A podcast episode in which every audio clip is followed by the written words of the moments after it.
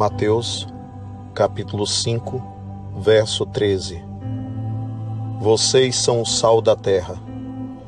Mas se o sal perder o seu sabor, como restaurá-lo? Não servirá para nada, exceto para ser jogado fora e pisado pelos homens. Você já parou para refletir sobre o sentido da sua existência sobre a face da terra?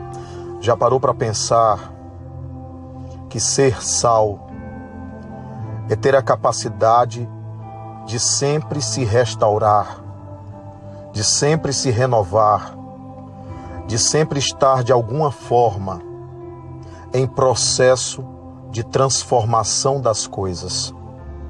O sal tem propriedades muito peculiares misturado com água, é capaz de acabar com determinados coágulos, de fazer fluir o sangue, os fluxos naturais do organismo.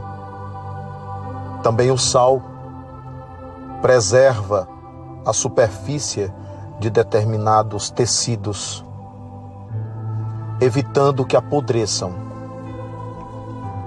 é muito significativa a figura de linguagem usada por Jesus. Portanto, eu gostaria de perguntar a você: você tem sido sal no mundo? Você tem tido a capacidade de dar sabor à vida das pessoas? O sabor que você dá realmente é equilibrado?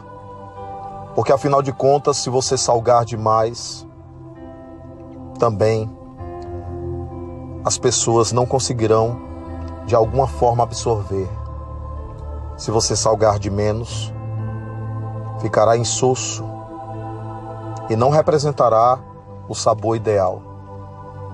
Como tem sido a sua ação, a sua atitude, a sua palavra, o seu gesto, a sua abordagem com as pessoas? Você tem sido sal? Você tem dado efetivamente o sabor exato para você mesmo. Você tem sido sal, você tem vivido o seu propósito. Ser sal é viver um propósito específico. Você tem descoberto qual é o seu propósito existencial, para o qual foi criado, para o qual está na terra. Você tem vivido o seu sentido profundo. Seja sal, sal que purifica, sal que estanca, o sal que permite o fluxo. Seja sal no equilíbrio de temperar as suas relações com as pessoas, as suas relações com o mundo. Tempere, dê sabor, ofereça o que há de melhor em você. Vivencie o Evangelho do Cristo, porque precisamos desse Evangelho em nossas atitudes.